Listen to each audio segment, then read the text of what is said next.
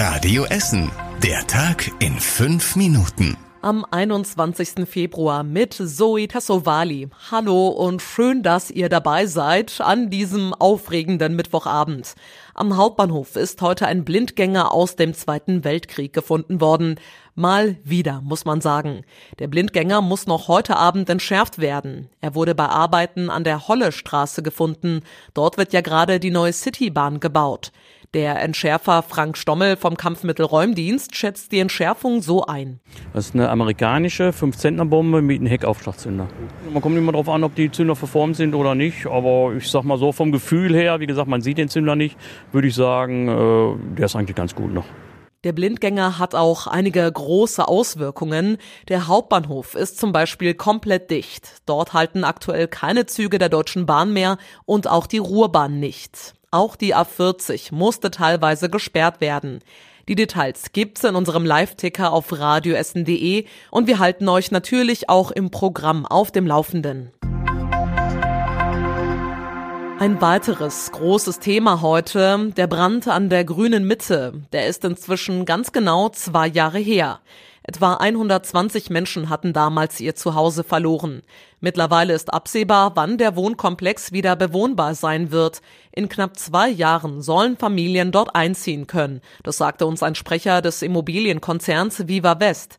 Radio Essen Stadtreporter Kostas Mitzalis hat den aktuellen Stand zur Bauruine. Der Schutt ist raus, der schwarze Ruß von der Fassade wurde mit Hochdruckreinigern weggeblasen, kaputte Fenster sind mit Spanplatten abgedeckt, ein flatterndes Netz verdeckt die Baugerüste. Ist nicht schön. Das ist ein Wohngebiet und dann solche Brandruine dazwischen ist schade drum. Doof, irgendwie. Es wertet die Umgebung nicht auf. Diese zwei Nachbarinnen laufen jeden Tag an der Ruine vorbei und wundern sich, dass die Sanierung so langsam vorangeht. In zwei Wochen sollen die Betonmischer anrollen. Danach werden die Wohnungen und die Flure saniert. Ende nächsten Jahres soll das Haus wieder bewohnbar sein. Und es gibt neue Infos zur Werdener Straße in Kettwig. Dort ist ja vor etwa zwei Wochen ein Hang abgerutscht.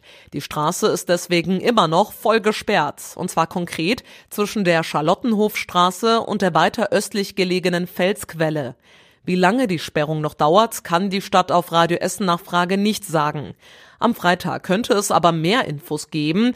Dann treffen sich das Verkehrsamt, Grün und Kruger und Straßen NRW mit einem Gutachter.